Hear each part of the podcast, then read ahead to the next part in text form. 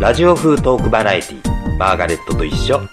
プレゼンテッドバイオカマルと新宿2丁目アナマスカフェの提供でお送りいたします今回で第22回目と愛になりました。今回はですね、私の好きな、好きなアニメとかオタクの世界を皆さんと一緒に楽しんでいきたいと思っております。本日のゲストは、サイズはちっちゃくても、ピリリとエルコちゃんです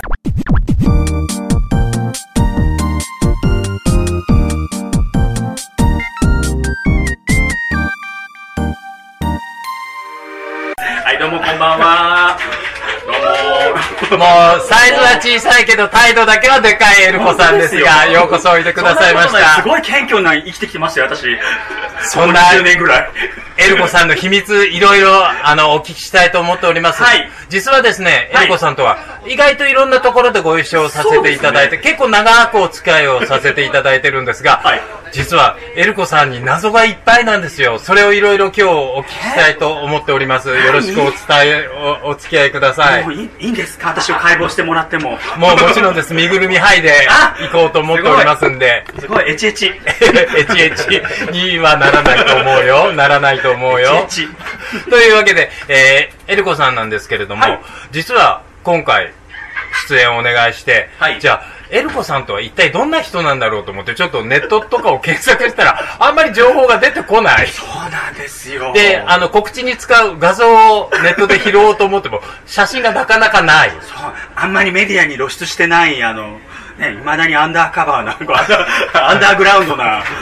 女装なんです、私。割とこう露出するの好きな女装さん多いじゃないですか、たくさんたくさん綺麗な写真をねね。おっぱい出したりとか ね。ねい意外とそういった方向はあんまりやられてこなかったそうですね。やっぱ自分にあんまり発信力がないっていうのが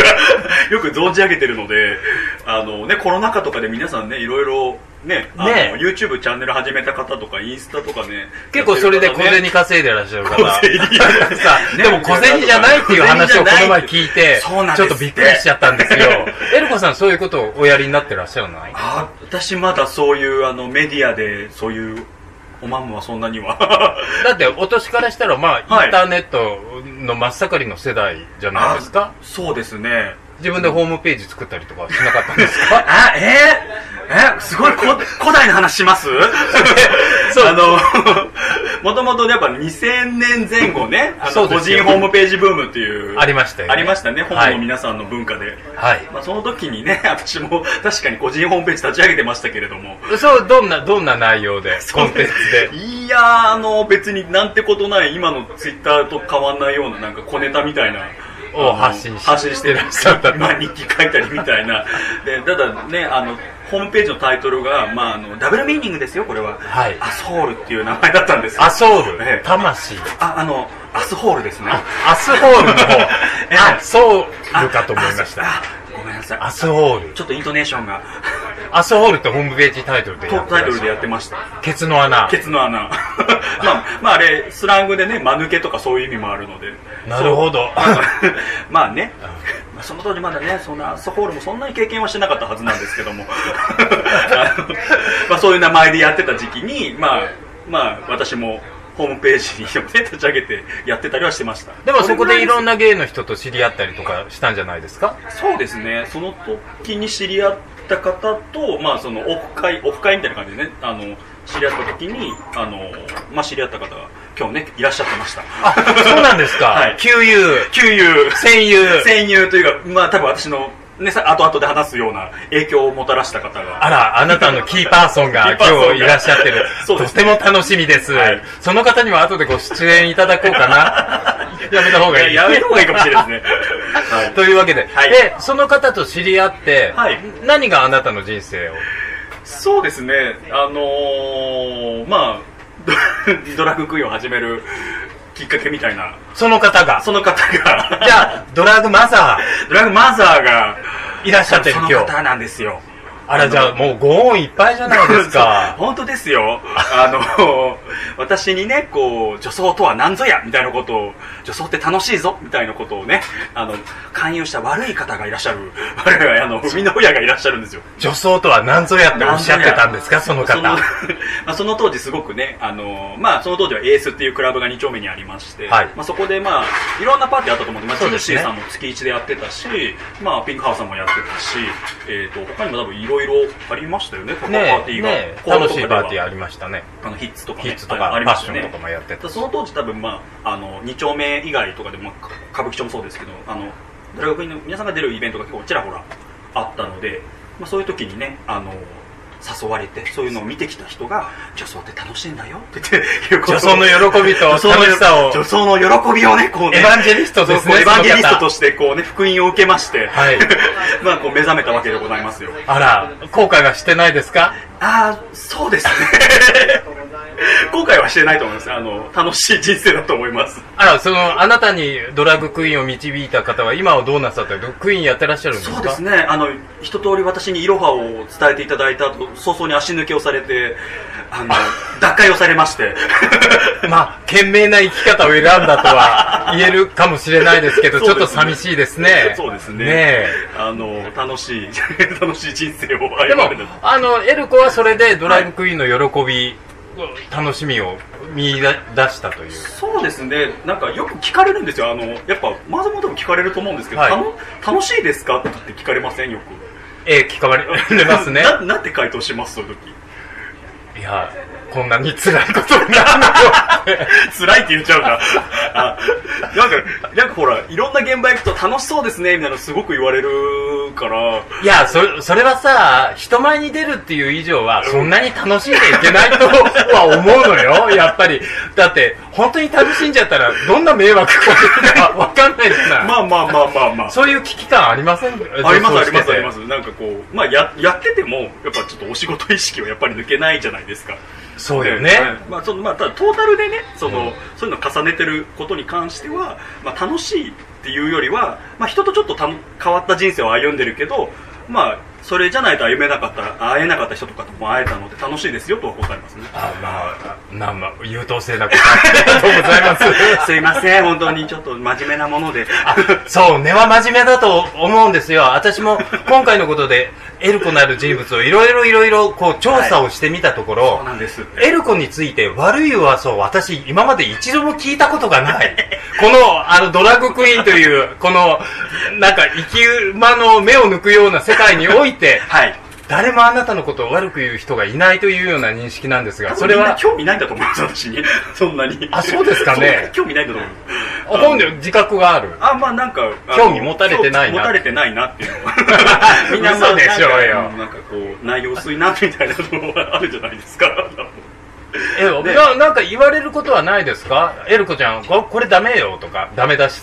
あ、あなたのこう、はいはい先輩格みたいな人って誰だで、まあなんかいろいろご指導とか、まあ可愛がりみたいなことはなかったんですかあんあでもあんまりなんかきつく怒られたりみたいのはないですねミツからも何にも言われたことがない。えーえー、な熱いねあのご指示はいただいたこと はあ、やっぱり、やっぱりですね。あの、ミツさん、愛が深いから、もうそういろんな女装の方にね、ちょっとね、あの、ねじ曲がった愛情をぶつけられたことはありますけども、 あの、でもすごい、まあ、あの、あなんだあの、ミツさんの中でのやっぱ美学みたいのがあるので、まあ、その中で合う合わないとか、こうした方がいいみたいなことはやっぱ言ってくれますね。そそういうのはありがたいですよね、ありがたいですも実ね。は言われないよりは、全然言われないで無視されるよりはいいと思いま すよ。そう、全然無視されてないじゃないです か。今回もこうやってお呼びしたし。いやーもう絶対なんかね、あのーこのお話いただいてからね、だってビビアンさんの後に私って来たから絶対、その間に10人ぐらい断られるんだと私は思ってね、今日ね。その前だフェミニーナだ ものね。ちょっと安心しいいた じゃないですか、フェミニーナちゃんだったら。そうよ。本当に。ねだから、すごい、あすごい谷間みたいなところ来ちゃったと思った私がそんなことないっあて本、当ですか今日一山これから気づいていただかないと。本当ですかじゃあこれうんからじゃあ山を築けるように頑張ります あ、そう。じゃあ、はいあの、エルちゃんって今いろんなパーティー出てるじゃないですか。でも、思い出深いパーティーとか、まあ、今はやってないパーティーでもいいですけど、自分の、まあ、ホームパーティー、これが私のホームよ、これが私のパーティーなの、みたいなのってありませんホームですか私はありますよ。ブレンドっていうパーティーがそれですもん。ああなるほど、うん、そういう類の。ああそうですね私なんでしょうやっぱ秋葉ナイトですか ね秋葉ないぞ。秋葉ナイトキラン、 キランキランキランやっぱまあ秋葉ナイトまあ育ったって意味では箱自体で言えば多分エースさんがね多分一番よく育てていただいたと思うんですけど、まあイベントとして一番なんかあの懇懇意にしていただいてるのはやっぱ秋葉ナイトさんですよね秋葉ナイトは、な、なぜ秋葉ナイトに、あ今はもう、あん中のコアメンバーじゃなコアいでメすンバーか。にねはいえ、どういう形で、あれは。私はね、秋葉ナイト自分が出たいって、珍しく行ったパーティーなんですよ。でもね、私も最初は押しかけだったんですよ。押しかけ。 押しかけで行って、なんかあの、その日なんかたまたま女装の営業が昼間入ってて、んで、夜に秋葉ナイトっていうのがあるらしいっていうのを聞いて、聞いて一回すっぴんで行って、1時間ぐらいいたら楽しくなってきちゃって、もう一回塗りに戻ったんですあ、そう、それで、はいあの、秋葉ナイト用に仕立てて、仕立てて、あの、戻ってきて。うん、喜ばれ喜たぶでしょう。あのなんかちょっと頭おかしい人フロアにいるみたいな野良野良の女装がいるみたいな、であのさっきあさっきあの人すっぴんだったのにみたいなうん、で、ピックされた。ピックされてあのであの島乳さんとお話しする、まあね、オーガナイザーの島乳さんとちょっとお話ししてまたやるから来てよっていうなんか話よかったらまた遊びに来てよみたいなうんので、ででちょっとご縁ができて、はい、で、通うようになる。通うようになってもちろんまだもともとアニメとか特撮大好きだったので、なんかもういて聞いてるだけでもうなんかうー楽しくなっちゃってみたいな、いや私もなん か風の噂で聞いて、はいそれで初めて行った時になんで幸せな空間がここに そうなんですこよこにあるんだろうってホモナイトってやっぱいお色気に走るからみんなこう途中で売れよう売れようってするモードになってギスギ全スし然たそこ感に、じがねうん入り込めないじゃないですそうかでも秋葉ナイトってもうありとああらゆる人がまそあうアニメという共通項を通じてそうそうそうそう楽しんでいる空間を私が求めてたのはこういうパーティー空間なのって言って私これに出たいって言って そこはそれ政治力を使ってなんとか入り込むことが怖いでですねきた、手 力あそうですねなるほどそうなんですよでも案の定いいパーテあねすごいィーですねまたちょっとご縁ができてご縁ができてね今年も今年、えー、と久しぶりにね、2年ぶりに開催をされてねあの無事終わったということでなるほどまああそこではあの逆に言うとこうトイボーイなんかと一緒うんうにんショーというかおお立ちというかそうですねあのこじゃれたこちらでことをやらせていただいていやもうすごい衣装の人たちじゃないねですえねねえあれ毎回毎回た大変だったのよ結構いろいろとか何が大変だ広住がほらそもそもアニメはそんなにはあこーう、ねオタクまでは行ってない子だったからそう割とそれでもほらドラえもんショーやってみたりとかいやそうそう そうそうろいろまあ創意工まさき夫まをさき君がね結構ねこの曲でやってほしいとそかいろいろうまさきが割ねとねアニメ好きだったかそうらねそうそうそうそう、うんでもあそこでは他にもたくさんクイーンが出てたじゃないですか、はいはいは割と相性がいい子たちでしたあそう同ですじねアニメ好きでもあうんなんか一部なんかお花の名前があマーガレットさん以外のお花の名前がついた方とはちょっとあんまり相性が良くなかったんであ、 そう。あ、そう。初めてだわ、エルちゃんの口からそういう、あごめんあの、うっかダーりティーワーズを聞くの。う っかりうっかりあ、そう。その方にもぜひ、これにで、お花つながりで出てもらいたいなあとそう思ってるんですお花ばよ。お花畑カフェでそれこそそう、一緒にやってたんですけどね。ご一緒だったじゃないですか、うん。でも、その時にも、まあ、たあの、し職場離れちゃう。そうそうなんか 大変だったんですけど。夜半からいなくなってたっていう話をよく聞くんですけどあの人大丈夫でしょそうなんですよ、うん、でもそれでも許せちゃうようなキャラクターの子だったんですけどねそういうところが可愛いってみんなに思われてるんですかねあれが ねねかなんかちょっと、まあちょっとなんかダメな感じが可愛いみたいなねいや、そういうのが許せない。いやゆるちゃん私はちょっと律真儀な面目だからちょっとそういう真面の目だからがあら許せなくなっちゃうでも、そんな真面目い一本やりの、ゆるちゃんもこうやって、こう業界生き抜いてきて、結構長,、長くやってらっしゃるでしょ、もう。もうもう22年22 21あ年ら目産んだ子供が成人式迎えちゃって、そうそうですよもう、立派に、もう社会人よ。そうですよ私だからもう若い子とかで21とかって言われたらじゃあそう初めてでしたってなるんだと思って えじゃああのエルちゃんの下の世代っていうのは、はいどどんな世代でなんですか誰それがいるぐらいいやちょうどですねこれがあのあのさっきねあのマサマともお話ししてたんですけど、こう5段階ぐらいの世代があるって言われてこれあの女装年代論っていうのをちょっと私がちょっと考えてまして各クイーンたちにあの自分の世代はどういうようにこう考えてい興味ありますね自分はどこに位置づけられているかっていうのを聞いてるんですよ、はいエルちゃんの場合だと自分を境にして、はい上の世代って誰々ぐらいの世代ですか直属直上ぐら いは直上はあの本当に厳密なことを言うと、ブイヤベースさんなん ですよすごいの上に乗っけちゃいましたねいや言っとかないと一応ね先輩って言っとかないと 3ヶ月だけどでも V アベの同世代って誰だって考えるあでもブイヤベース V さアんベってねちょっとね端境にスコンって入り込んできた感じがするのよ東京にはね私、えっと、ブヤベさんのその時の拠点ってまだ大阪なのでそうなんですよね私も東京で,、で同世代いなくてそうなんそうだからお互いに始めた時のまあブヤベさんと話すんですけどやっぱ同世代で始めた人たちいないグループだったんですよそこからは23年して多分そのさっきのお花の方とか あやめさんとかはいあのセレビッチカナリアさんとか が出てくるみたいなでそのそういう人たちを上にこう見て上世代に見てあえっ、とあそういう人たちは下ですんだから下あ下世代だ下セ世ル代ビッチカナリアとかはいあそうですなるほどなるほどなるちょほどうど間2年ぐらい始めて2年ぐらいがそんなにあ多分ねその その下ぐらいがあさっき今いらっしゃるあの果物の方が果物の方果物の方が多分キューブっていう箱であのおデビューされたと思いますあなるほどあ果物の方果物の方 あドドリアンって果物野菜果物の王様 でも今日来てるのは今日来てるのはあ違うえっと果物あの北の大地に育つ果物の方ですねあそう、ええあそうああなるほどね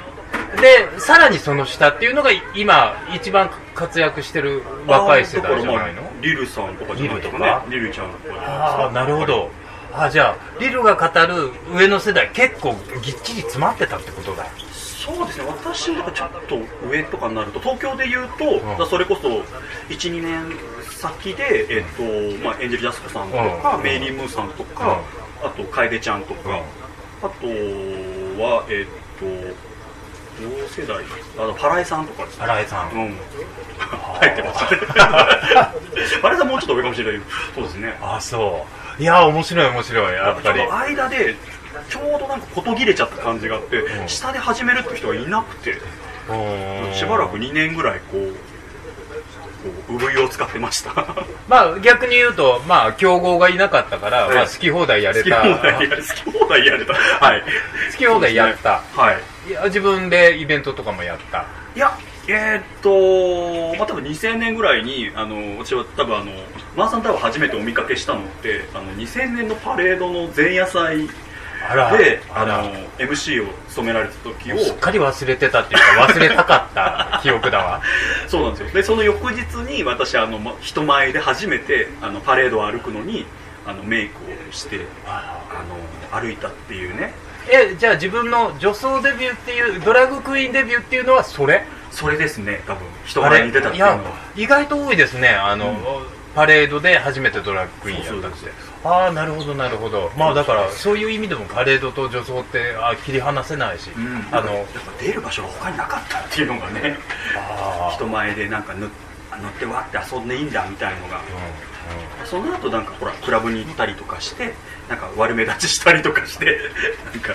あなたお名前なんて言うのみたいなと ころから男女っていうそう あの声明を受け、ねそうそうそうあのあなた結構拾われるみたいなのあるじゃないですかあ東東京って割と、はいはいはいなんかこう女装して遊びに行って「ああなたお名前はあるの?」みたい な あの言われる時あるじゃないですか、うその時に「あのあエイルと申します」みたいな話になって、うんそうなんですああそうそ拾われれで拾われて拾われてどんなところに拾われてるって拾われてあでもその後に拾われたのは私あの実はその、えっと前夜祭の後に、えっと人づてで、えっとエスメラルダさんはにお会いしてで、はああのああの前夜見てましたって話してであで今ちょっとそのバックダンサーを探してるからっていえ、うスムのバックダウン。そうそうですでお手伝いを始めたのが、まあ、そういう芸事の方に関与するようになったきっかけかもあ、そう。あそれはパレードのバックダンサー、パレードが終じゃわなっくててその後の別のイベントに出るんだけうどんみたいのでちょっと一人欲しくてみたいなでお呼ばれしてで、まあ、間近にそのエスムさんのショップに行ってとかその後その後まあ何回か女装を始めた時の後にうーんですねあの一緒に呼んでいただいたりとかああなるほどまあエスムまあ世話面倒見のいい人でしょうしそうですね、うんよかったですねよかったですね最初最初に拾われた のがねエスムさんでよかったかもしれないあのそうですねあのね私はでも本当に産んだって意味ではあの別の方だと思うんですけどもさっき話した、はいあのね、女装そのねパレードの時もねあの人前で塗るっていう時に、あのまあ、私このまま塗ってなんかショーとかやれたらいいなイエイイエイみたいなことを、まあ、チャラこうチャラチャラはたはしゃいでたわけですよただそれをですねあの一礼一芸一撃したというこうなんかこうあんたねそんな女装なんて人前で塗るんだからもっとちゃんとしないとダメなんだからねみたいなことを あの叱咤した方がいらっしゃるんですよあらあら、はい、その方があの方なんですけどもあの方あの方その方その方ねあの方なんであの方多分なんですねあそうか女装やるってやったら決めたらなんかちゃんとやらないといけないんだっていうなんか意識を持ったのは多分その時だと思います覚悟を決めた腹を腹をくぐったのは多分その時だと思いますそうあの女装って必ずそのどっかで腹をくくるんですよね そうそうドライブクイーンってね聞いてねそれはね得るものと失うものの 計算をパラパラってしてそうねカツンって決めるんですよそうなんですよれでねだからこう最初はみんなねなんかクラブとか行ってそういうさっきみたいなね洗礼を受けつつまだギャラはもらってないから お仕事じゃないっていう体のところからどこで責任感持つかみたいなところですよねそうですよね。じゃあ、あの、後半戦はその責任感を持った以降のエルさんのお話聞きたいと思います。ラジオ風トークバラエティマーガレットと一緒エルちゃんの、はいその、一番好きなアニメの話とか、その、ほうまあいろんな人にお話を聞くと、いこう自分のセクシャリティと自分の好きなものってすごい結びついてるじゃないですか、はいはいはいはい私もやっぱりこう私はマグマ大使の人間もどきがすごい自分の性的な部分にフィットししたんですけどそういうのってないですか私ですかえー、性癖かと人間性の土台みたいので言えばちょっとさっきお話ししたかもしれないですけど、特撮が多分特撮がは多い分、私土台に強いのかもしれないですあのさっき言ったみたいなこうちゃんとしないといけないみたいなやつってやっはいぱあの、ちっちゃい頃に戦隊ものとか、はいあの仮面ライダーまあ私の世代は仮面ライダーブラックだったんですけど、善悪が割と明確善悪が割と明白明確に分かれてるものとか、あと親のしつけもちょっと厳しかったのであそうあの割とあの厳格なかった食べ物の作法とか、うんあの眠り橋とか迷い橋するなみたいなのとかは箸で叩かれたりしたんですそよれはまああのいいいい箸で叩くのはどうかとは思うけどいい教育だと思いますよそういう親だったので、うんまあ、割となんかそういう善悪みたいなのとか、まあ、きっちりなんかこことここオンオフ切り替えなさいみたいなのは多分すごくあの根元にあるといえばそうだと思いますあでもあの仮面ライダーとか、まあ、ウルトラマンとかってすごく善悪が明明確で、うんもう分かりやすく僕はすごい好きな世界なんですけど、やっぱ小平成ライダー以降って、善悪もうぐちゃぐちゃじゃないですかそうなんですよあれの中でどうやって子供はそ善う悪を見極善悪を見めてる子供ができるか ってちょっと心配だったりするんですけどそうですよねだからこのう上物のおなんかちょっとおもちゃにリードされてる感はちょっと平成ライダー以降ってちょっとあるなねと思えう心配なんですけど、ねえまあまあまあまあまあまあ、ねいや私ももう好きだからさ、うん仮面ライダーとか私はどっちかっていうと悪の方に心惹かれるタイプ でその、まあ、ヒール側怪人側怪獣側に心惹かれて、で、まあ、仮面ライダーだと、まあ、もちろんいろんな、うんあのもう奇形みたいな怪人たちが好き、人間の形して変なのが好き、私も好きであとはあれよあの改造されるあのシーンよあーで怖い途中でなくなっちゃったんだけどあおうおうもうドキドキしてあれあードキドキするもうドマゾーンの部分を もう直撃して私もちょっとあれちょっとね怖い印象があって、うあの特に仮面ライダー私はブラック私はブラックだったんですけど、うんまあもろなその体いじるシーンみたいなのあんまりないんですけどなんか体にねあの埋め込む石石を埋め込まれるん ですよあのギュイーンって埋め込まれたくなっちゃっなんたか そうなんかそれがちょっと怖くて、うんなんかその後もなんか最初さなぎからバッて出たみたいな状態がもろバッタみたいな姿なんですよ、うんブラックって、うんなんかそれがちょっと怖いっていう印象があってなんかそれもあってそうちょっと異形のものになるみたいなものはちょっと憧れはありますねそれはダイレクトにあのあの来なか性った的なところにはグッと来なかったんでどちらかというとあのやっぱ裸になってるっていうところにちょっとあっっていうふうにはなりましたね抜かれちゃうっていう抜ところかれちゃうというかその街道手術の時に裸みたいな時はちょっとドキッとしましたねやっぱりあーなるほど子供ながらにあそうか仮面ライダーは肌肌はあんまり見せませんでしたよねあえーっとね私のブラックの時は結構裸で逃げるみたいな時とかあー確かそうあったはずなんかあのうんあの時代が進んでたのなんかがちょっと私の頃昭和の終わりぐらいだったんででも私あの特撮のあのヒーローものでさ、やたら夏場はプールのシーンが組み込まれるじゃないであすかの水着会がねあれはすごくあのう嬉しく見てちょまっとしたドキドよキしちゃう回ですねひ響さんとかも裸になってプールを泳いでましたし、泳いでましたねねえそうなんです私はねあのそれで言うとあのターボレンジャーっていうターボレンジャーターボレンジャー高速戦隊ターボレンジャーっていうあの戦隊ものがあったんですけどその中にあのまあ、いろんな怪獣が出てくるんですけど、あの相撲ボーマーっていうのが出てくる時があって、 割とふ太めキャラあのでその時にブラックがちょっと力持ちキャラだったんですようんで力持ちキャラのブラックが回しを締めるっていうシーンにちょっとドキドキしちゃってあら本当にし締めたの締めて回しをあの相撲を取るっていうシーンがあ ってちょっとドキドキした覚えはありますねああのブラックがブラックが脱いで回しを締めてるって思って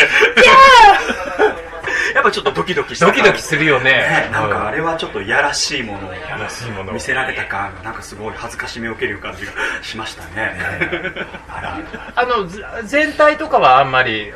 ドキドキしませんでしたタイツほらあー戦隊ものの人必ずタイツじゃないですか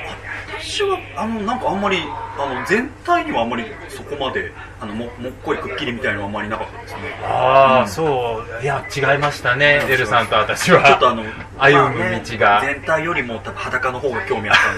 た植んで物的な植植物的なちょっとね実際的なダイレクトに欲しかったあそうですか、はいそれで割とこう太めがお好きそうですねやっぱその時のやっぱ性癖が多分強いのかやっぱりそういうちょっと